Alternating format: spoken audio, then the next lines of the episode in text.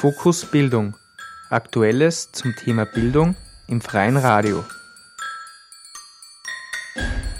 Herzlich willkommen zu Fokus Bildung. Am Mikrofon begrüßt euch Katja Bankhammer. Im folgenden Beitrag hören Sie nun Ausschnitte aus einem Vortrag vom 8. November in Vöcklerbruck. Ingrid Schlögel, Pädagogin und Autorin, zum Thema Kinder, die aus der Reihe fallen und wie sie ihren Platz finden können. Ich war früher Lehrerin und habe vor gut 17 Jahren mich selbstständig gemacht. Habe sehr, sehr viel mit Kindern in Projekten gearbeitet, sehr viel in der Natur auch, wo ich einfach vieles äh, ausprobieren konnte, was man in äh, Institutionen oft nicht probieren kann. Und vor allem auch äh, Räume schaffen und, und äh, Situationen schaffen, in denen Kinder sich natürlich entwickeln können, möglichst natürlich entwickeln können. Und ich äh, bin selber einfach so eine Forscherin. Das heißt, mich interessiert es auch, wie, wie können Kinder gesund bleiben, jetzt an, nicht nur am Körper, sondern auch in der Seele. Und wie können, sie sich möglichst, wie können wir sie möglichst gut unterstützen, sich zu entfalten. Mein Lieblingsaufenthalt mit Kindern ist eben in der Natur. Andere machen das in anderen Räumen, aber das ist eben ein besonderer Ansatz. Und das Ergebnis dieser Arbeit und ungefähr 30 Jahren Praxis sozusagen mit Kindern habe ich dann vor zwei Jahren in Buchform gebracht. Und das ist so nicht nur für Pädagogen gedacht, sondern ich habe mich schon auch sehr, sehr bemüht, es für Eltern verständlich zu schreiben, nicht in so einem Pädagogendeutsch, sondern dass es wirklich praktisch handhabbar ist und man sich einfühlen kann in das, was Kinder wirklich brauchen und was sie wirklich unterstützt. Ja. Zu diesem Thema, das mir wirklich ähm, immer wieder unter den Nägeln brennt, äh, weil ich ja auch eine Beratungspraxis habe und mir auch in meine Gruppen, die ich im Wald mache mit den Kindern, viele Kinder geschickt werden, die aus der Reihe fallen. Ähm, und ich, zumindest ist das bei uns so, wo ich lebe, so, dass manche Kinder wirklich schon im Kindergarten zu diversesten Therapeuten geschickt werden. Also das ist, ich finde, total explodiert und expandiert auch. Äh, dass man, es gibt Grundschulkinder, die haben dreimal die Woche irgendeine Therapie und zwar nicht mal zehnmal, sondern ein, zwei, drei Jahre. Logo und Ergotherapie und dann noch in ein Beratungszentrum und das sind aber sozusagen auch ganz normale Volksschulkinder und auch Lehrer und Lehrerinnen sind inzwischen auch entsetzt, dass es offensichtlich eine Dynamik gibt. Ähm, wie auch immer man das jetzt einordnen möchte, dass wir so einerseits finde ich sehr toll, dass die Kinder gefördert werden, ja, dass man auch wach ist, äh, Defizite zum Beispiel zu erkennen. Aber andererseits, wenn die Kinder so viel zu Therapeuten geschickt werden, ist es ja auch so, dass sie oft das Gefühl oder das Gefühl haben müssen, mit mir stimmt was nicht, mich muss man zur Reparatur schicken sozusagen. Ich formuliere es jetzt mal so ein bisschen plakativ. Ja. Und ich finde, das ist ein Zeichen, wie auch immer das im Einzelfall ist, aber es ist so ein Zeichen, dass dass wir offensichtlich in einer Gesellschaft leben, die so viele Kinder auch tags wieder produziert, ja, die so, solche Bedingungen schafft, dass Kinder mehr und mehr aus dem rausfallen, was wir als normal definieren und sich dann komisch fühlen müssen. Und das muss ich sagen, das geht mir richtig ans Herz, weil ich auch dann sehe, wenn die Bedingungen sich verändern, dass diese Kinder auch ganz normal sein können. Ich möchte heute Sie einladen, mir ein bisschen zu folgen von dieser Sichtweise, äh, die sozusagen in der Gesellschaft üblich ist und die eine bestimmte Sichtweise auf die Kinder festlegt. Die eine anzuschauen und auch, aber auch eine andere Sichtweise auf die Kinder, die ich sozusagen eine Sichtweise aus dem Herzen nenne, oder man kann es auch eine ganzheitliche Sichtweise nennen, die dann einfach darauf schaut, was ist denn das Potenzial dieser Kinder und dass wir das so ein bisschen Bewusstheit dafür schaffen, wie wir auch da dran gehen können. Ich kann natürlich, ich, man hat ja gerne in der Pädagogik Rezepte und die gibt es nicht. auch für mich ist jedes Kind ein neues Abenteuer, das mir geschickt wird oder das ich kennenlerne. Und ähm, auch eine neue Begegnung, ich sage, ich weiß nicht, was mit dir los ist, aber ich schaue jetzt mal, was wir etwas machen können und was dein, deine Fähigkeiten sind. Das heißt, es keine Rezepte, aber es gibt natürlich mm, eine einfühlende Art, auf Kinder zu schauen, die uns schon unterstützt. Und ich, mache, ich bringe Ihnen viele Beispiele von dem, was mir alles begegnet ist. Und wir werden dann auch Raum schaffen, wenn Sie noch Fragen haben oder Anmerkungen. Ich skizziere zuerst einmal das, was ich beobachte, von außen gesehen in den Schulen. Und die Schulen, finde ich, sind ein gutes Abbild für was gesellschaftlich läuft. In den Schulen beginnen sozusagen Auffälligkeiten massiv aufzufallen. Weil vorher haben die Kinder ja oft noch viel Spielräume. Äh, in Kindergärten ist es dann auch schon manchmal so, dass die Erzieherinnen auch nichts falsch machen wollen und dann auch schon mal sagen, ja, dieses Kind fällt auf und den Eltern sagen, gehen Sie doch mal dahin und lassen Sie es doch mal testen und mit Sprachentwicklung ist es so weit hinten. Da beginnt es schon, aber relativ massiv werden so Auffälligkeiten in der Schule und wer als Eltern da ist, weiß es vielleicht auch. Ähm, dann wird auch ein bisschen Druck gemacht, manchmal nicht, natürlich nicht in diesen wunderbaren Schulen. Ich spreche jetzt sozusagen auf so einen allgemeinen Blick. Ja, es gibt fantastische Lehrerinnen, die das nicht machen. Es gibt fantastische Erzieherinnen, die zum ganz, ganz, ganz gelassen sind. Aber es gibt ganz viele auch, die aus einer Angst heraus, man könnte ja auch was falsch machen, man könnte einfach dann so den Druck verstärken.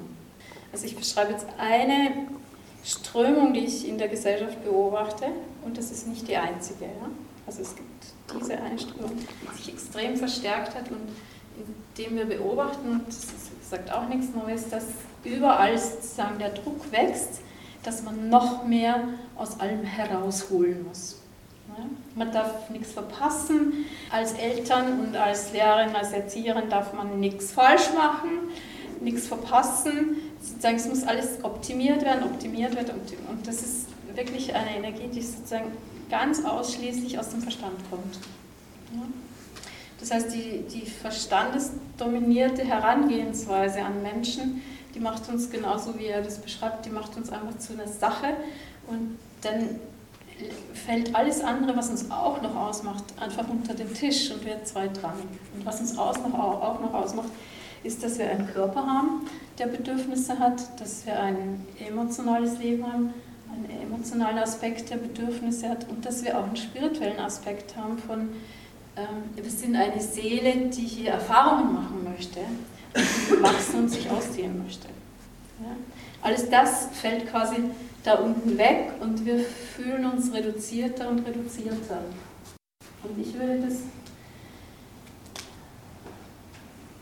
mal versuchen so aufzuzeichnen. Wenn wir jetzt, wir sind ja alle mal klein gewesen, wir sind alle mal als dieses äh, Wesen hierher gekommen, das, also dies, wenn man sich da so hineinfühlt in dieses, wenn Kleinkinder, wenn Babys geboren werden, kann man das spüren, ja kommen aus, schauen einen so an und man hat das Gefühl, die kommen aus dieser Welt, wo alles gut ist. Oder? Kennen Sie das? Wo so Babys in den Augen schauen. Ja? Diese Seele, die da in diesen Körper kommt oder die sich da mit dem Körper verbindet, die kommt anscheinend aus einer Welt, die unglaublich weit ist. Ich versuche das jetzt mal diese weit so zu zeichnen. Und dann kommt man hier in diese Welt und dann findet man sozusagen eine bestimmte Struktur vor, die enger ist. So. Und da, da muss man sich jetzt, wahrscheinlich ist die sogar unendlich, ich weiß es nicht. Ich bin jetzt auch, ich kann auch nicht wechseln von, von, der, von der Dimension vor der Welt. Aber nehmen wir mal an, sie ist sehr viel weiter.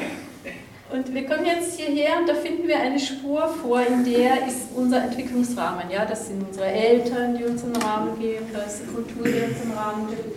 Da gibt es bestimmte Regeln, die wir einhalten. Und, da kommen wir jetzt hierher und in dem können wir Erfahrungen machen. Und was aber jetzt aktuell passiert ist sozusagen, dass sich diese Spur aus meiner Sicht gerade extrem verengt ja.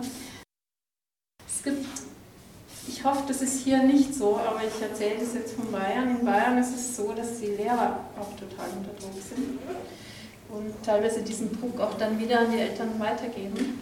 Ähm, ganz viel beurteilt werden. Auch inzwischen sagt, also es gibt ja auch dieses, ähm, Lehrer sollen ja auch ähm, quasi nach Leistung beurteilt werden. Leistung ist jetzt wieder die Frage, wie man das misst.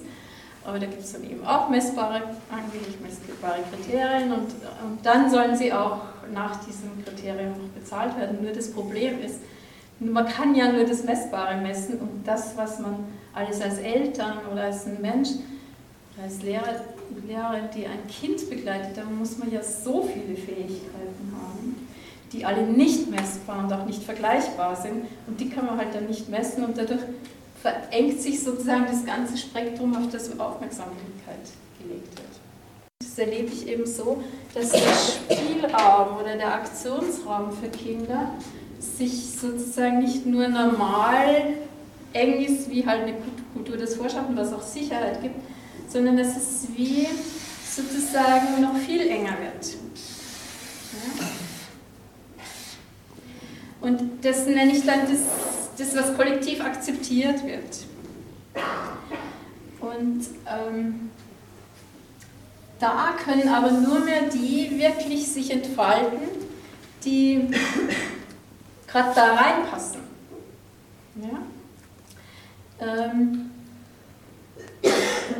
das heißt, jetzt nehme ich jetzt mal die Schule. Ja? Wenn, wenn, das, wenn das Kinder sind, die total gern denken und sich was überlegen oder total gern was auswendig lernen oder total gern Wissen aufnehmen. Ich finde, die sind sozusagen in dieser Schule, die sehr viel auf dieses Wissen vermitteln und noch mehr, man muss noch mehr rausholen, Wert legen, die sind da super gut aufgehoben. Aber was ist mit all den anderen Kindern, die ganz andere Fähigkeiten haben und sich darin aber schwer tun? Was passiert mit denen? Was für ein Bild bekommen die von der Welt? Ja?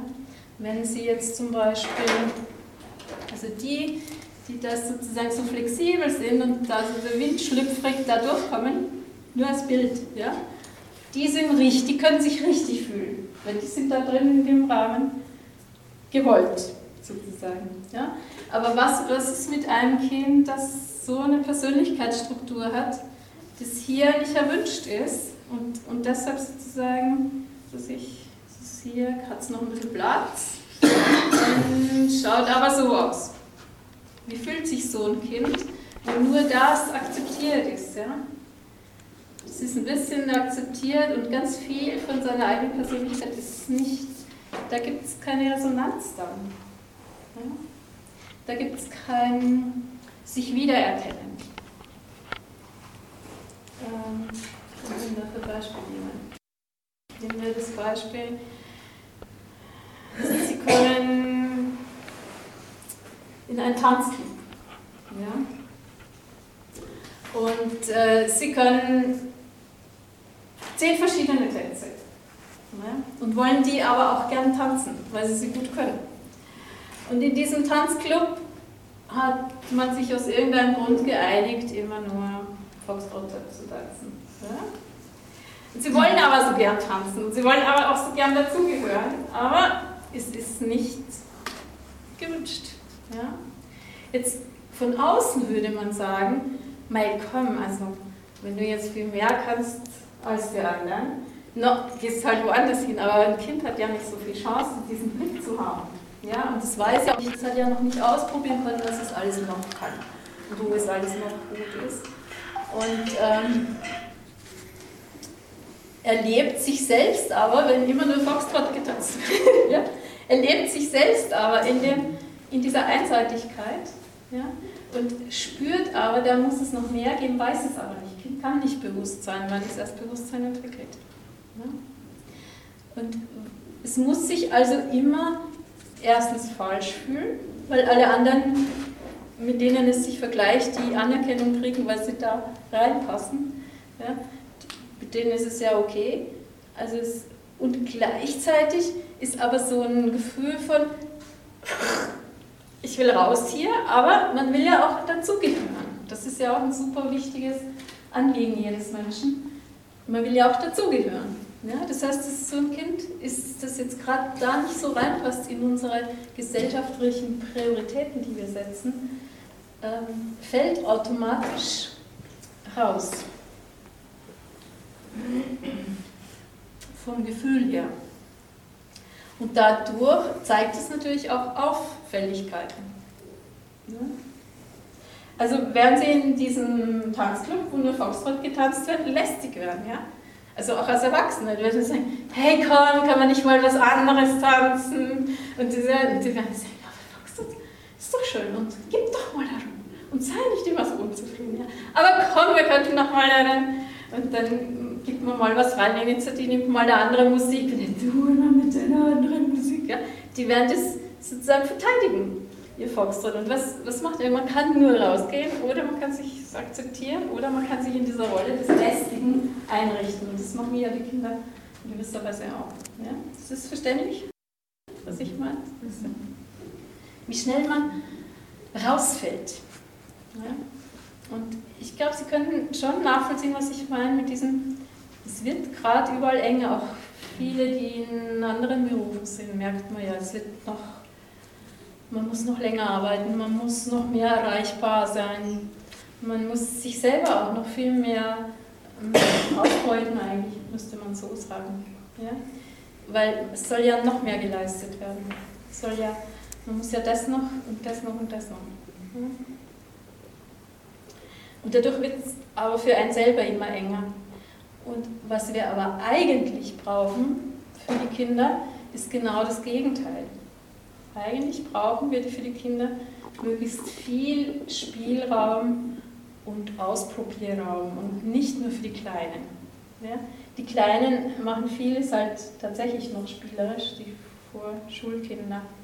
Und die Großen machen das äh, halt über Forschen. Ja, das nennt man dann nicht Spielen, sondern Forschen. Was ausprobieren, was basteln, was, wenn sie dürfen. Das heißt, wenn wir den Kindern wirklich ein adäquates ähm, Umfeld schaffen wollen, müssten wir eigentlich genau das Gegenteil machen. Weil wann, wenn nicht in der Zeit von 0 bis, sag ich mal, 15, sollen wir denn alle unsere Fähigkeiten ausprobieren? Ja? Jemand, der zu wenig, zu wenig äh, Gelegenheiten hat, alle sozialen Kompetenzen auszuprobieren, also alle sozialen, nenne ich es mal nicht Kompetenzen, sondern Fähigkeiten auszuprobieren. Wie kann ich mich behaupten? Wie kann ich streiten? Wie kann ich vermitteln, was ich möchte? Wie kann ich Kompromisse schließen? Wie kann ich Einigung erzielen? Es gibt tausend kleine Dinge zwischen Menschen, ja, die alle ausprobiert werden müssen und die aber in einer Gruppe ausprobiert werden müssen. Und wenn wir zum Beispiel, ich, gesagt, ich spreche immer von Bayern, da kenne ich jetzt gerade die Schulsituation am besten. Wenn aber die Lehrer selber ganz wenig Zeit haben, zum Beispiel, um sich dem zu widmen, wo soll denn das passieren? Ja, da gibt es dann noch in der Familie, die Kinder, die Geschwister haben, die haben natürlich noch einen Vorteil, Altes zu üben, aber auch nur sehr eingeschränkt auf diese Geschwisterrollen. Das heißt, eigentlich bräuchte es sehr viel mehr. Und die Tendenz ist eben so, dass es, wie gesagt, von uns, was wir den Kindern anbieten, teilweise sehr eng wird, sehr viel Druck auch ausgeübt wird. Und du musst das und du musst das und du musst das. Und gleichzeitig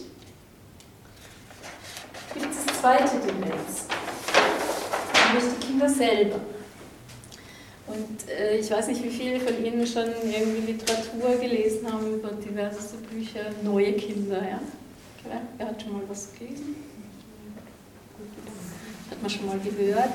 Ich persönlich, ich verwende schon auch den Begriff, habe auch viel gelesen und kenne auch viele Kinder, die da vielleicht reinpassen würden. Ich, ich verwende diese Begriffe nicht so gern.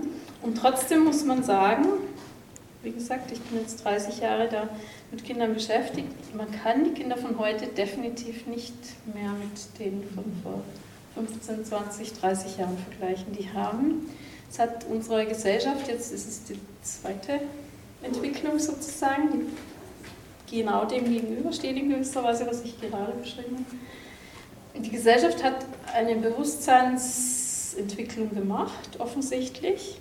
Und die Kinder, die da jetzt nach und nach geboren werden und da auch aufwachsen, haben teilweise völlig andere Bewusstheiten, als jetzt zum Beispiel ich das noch hatte.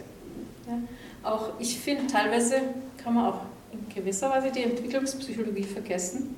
Ich habe Kinder, Kinder äh, kennengelernt, die haben mit vier Jahren abstrakt gerechnet in der Zeit, was laut Entwicklungspsychologie, glaube ich, ab acht dürfen die das erst können. erst müssen sie das Handfeste ne, zählen, Dingen. Ähm, und zwar von sich aus, nicht weil das ihnen jemand beigebracht hat, weil es uns interessiert hat. Ja.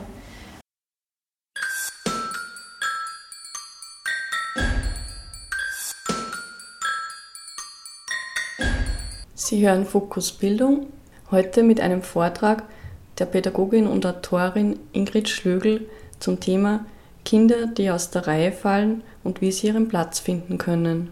Im ersten Teil ging es darum, wie Ingrid Schlögl die Situation der Kinder in der heutigen Gesellschaft erlebt. Der zweite Teil bringt nun Lösungsansätze. Viele Kinder fallen ja auf, ähm, was man hyperaktiv nennt. Und das ist ja auch eine große Bandbreite von Erscheinungen und Ursachen, finde ich. Also Kinder fallen auf, durch, dass sie bei keiner Sache bleiben können, rumfetzen, alle 20 Sekunden spätestens irgendwas anderes anfangen, ähm, äh, über die eigenen Füße stolpern. ähm, ja, in Schulsituationen natürlich lästig sind, aber auch im Kindergarten. Im Kindergarten wird ja auch was gemeinsam gemacht. Die können dann nicht sitzen und basteln und sich in was vertiefen, sondern sind unterwegs. Ja, wenn wir uns nur dieses eine Phänomen anschauen, das wirklich anstrengend ist. Wer kann das bestätigen? ja, wirklich anstrengend. Auch ich kenne Familien, da zerstreiten sich die Eltern darüber dermaßen, wie man damit am besten umgeht. Es gibt Trennungen darüber ja, Lehrer, die wirklich verzweifelt sind, weil es so viel Aufmerksamkeit abgezogen wird dadurch und so viel braucht. Und es ist wirklich eine Aufgabe. Jetzt kann man natürlich mit dem Blick auf dieses Kind schauen, okay, das ist eine Störung, wird ja auch, gibt es ja auch inzwischen genaue Diagnostik. Solche Kinder habe ich auch zuhauf. In, zum einen in meinem Kindergarten gehabt, aber ich habe auch Nachmittagsgrüppchen inzwischen, wo Schulkinder zu mir kommen im Wald. Und was ich da mache, ist sie ganz frei spielen lassen. Das heißt, ich biete ihnen einen Raum an, einen äußeren Raum, ähm, wo sie viel Freiheit haben, ihren eigenen Impulsen und ihrer eigenen Dynamik zu folgen. Sie müssen nicht was machen, was ich ihnen ansage, was sie ja jeden Vormittag haben in der Schule. Und gleichzeitig unterstütze ich, beobachte ich sie und unterstütze darin, äh, mehr zu sich zu kommen. Weil, was ich beobachte, diese Kinder, die dann so rumfetzen und wie gesagt über sich stolpern und über alles drüber stolpern und herumkugeln und sich nichts anzufangen wissen mit sich, die empfinde ich so, wenn ich auf ihre Gesamtenergie schaue, als überhaupt nicht bei sich zu Hause. Die sind in Wien überhaupt nicht angekommen irgendwo. Man hat das Gefühl, da ist ein Teil von dem Kind und da ist ein Teil und das kriegt sich gar nicht zusammen. Ja? So, ich nenne es dann nicht geerdet. Also es hat wenig Bezug zum Körper und zu sich selber und auch ein Gespür für selber. Wo fange ich an, wo höre ich auf? Was mache ich eigentlich mit diesen ganzen Körperteilen? Ähm, das heißt, was diesen Kindern extrem viel hilft, ist ähm, Körperkontakt, Körpergefühl. Und zwar ganzheitlich, ja, nicht nur einfach mal wo anfassen und was fühlen, sondern gehalten werden. Und dieses, dieses Beispiel in der Natur ist natürlich optimal, weil solchen Kindern lasse ich als erstes mal die Schuhe ausziehen. Das heißt, wenn der, der so über sich selber drüber stolpert, und überall hinfetzt, ohne wo was anzufangen, der aber dann barfuß läuft, dann auf einmal wird er sozusagen runtergebremst von diesem Tempus, und weil es sich selber spüren muss. Und dann werden sie ganz automatisch langsamer. Und übers Barfußgehen spüren sie sich dann. Und das ist sozusagen der Anfang von überhaupt mal Kontakt aufzunehmen.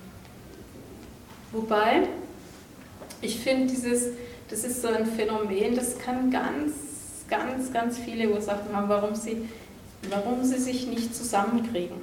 Einer zum Beispiel kann sein, dass sie einfach zu, wie soll ich sagen, zu viel Energie, nicht zu viel, viel Energie, zu viel ist ja auch eine Wertung, weil was ist zu viel, ja?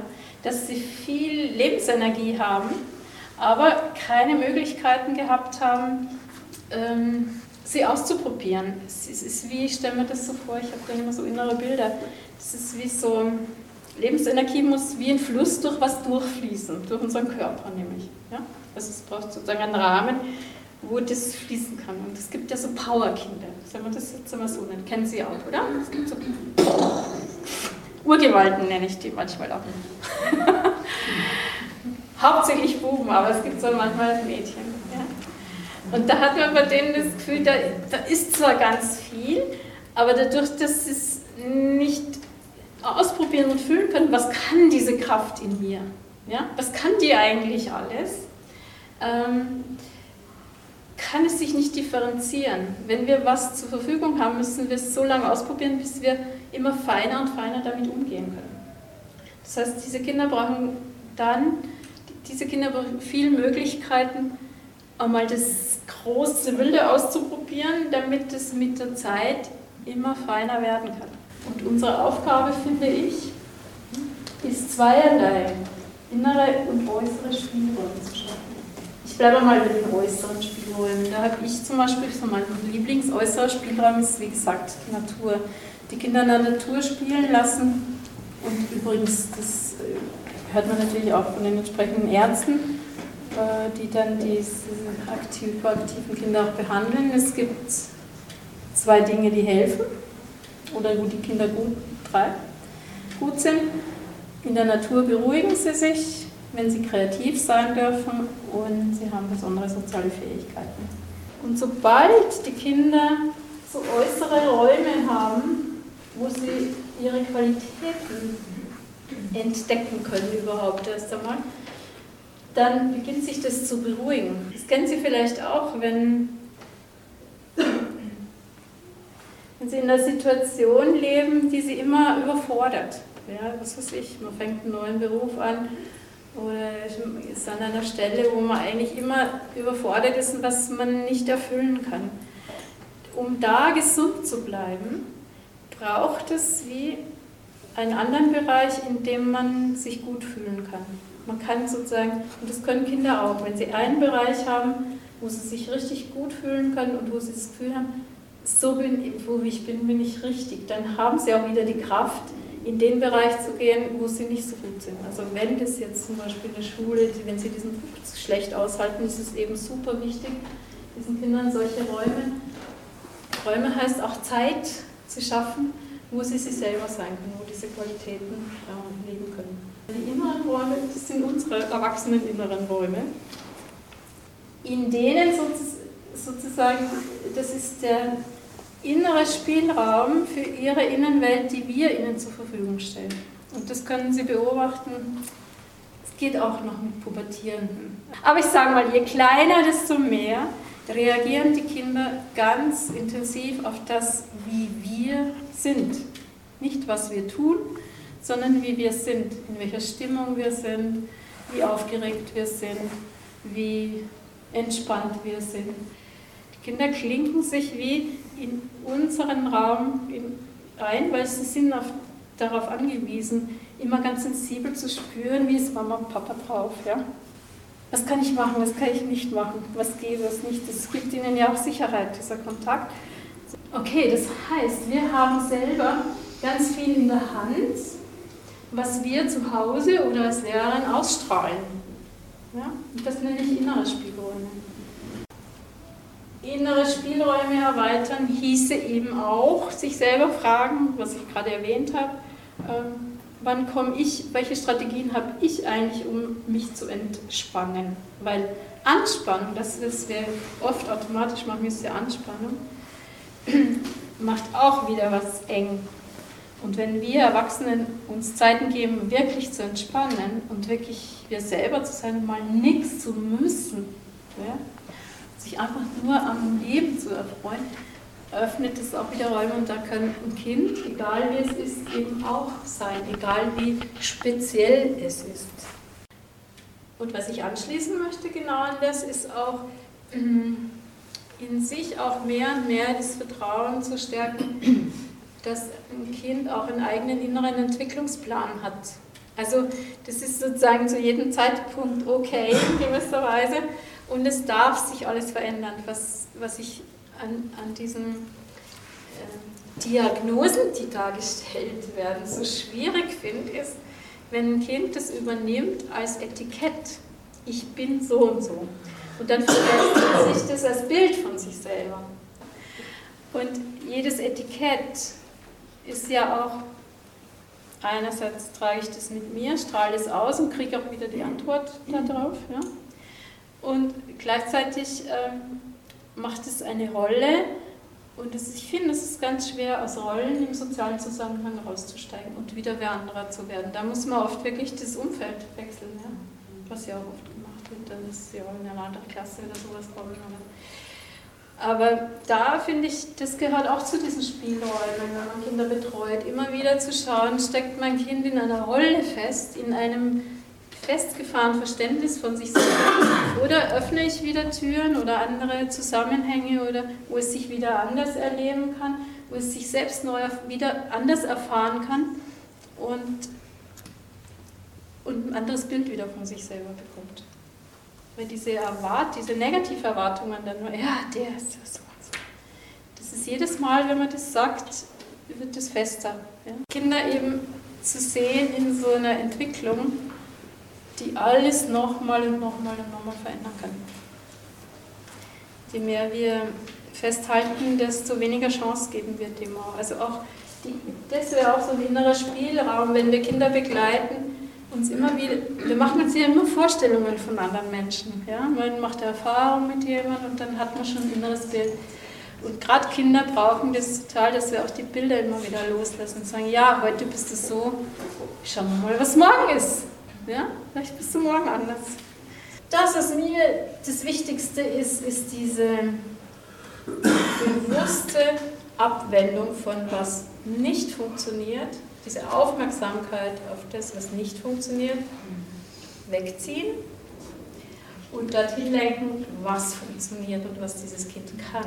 Da, wo ich immer hinschaue und ähm, macht das und macht das nicht so, da, da entsteht, da wird das Problem größer. Wenn ich das mal ein bisschen abziehe und bewusst hinlenke auf das, was kann ist und da unterstütze in allen möglichen Richtungen, ist, verschwindet das nicht, das Problem, aber es kommt in die richtige Relation.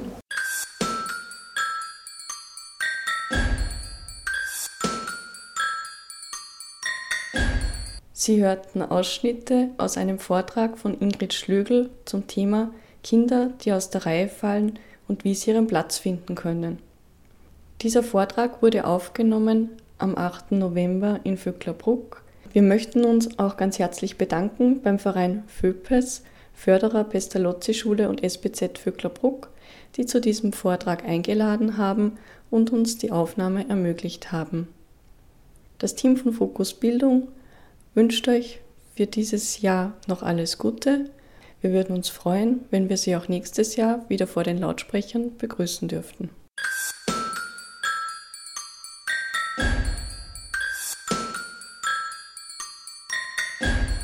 Fokus Bildung Aktuelles zum Thema Bildung im freien Radio.